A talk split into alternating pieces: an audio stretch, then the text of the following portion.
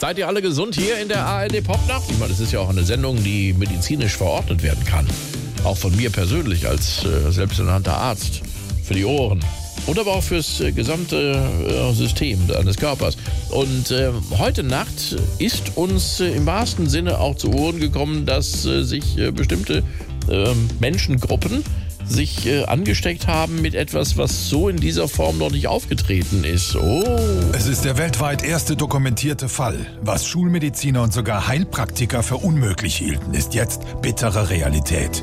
Das ist Frau Anne W. Au weh! Seit Minuten läuft ihr die Nase und sie hat sogar leichte Kopfschmerzen.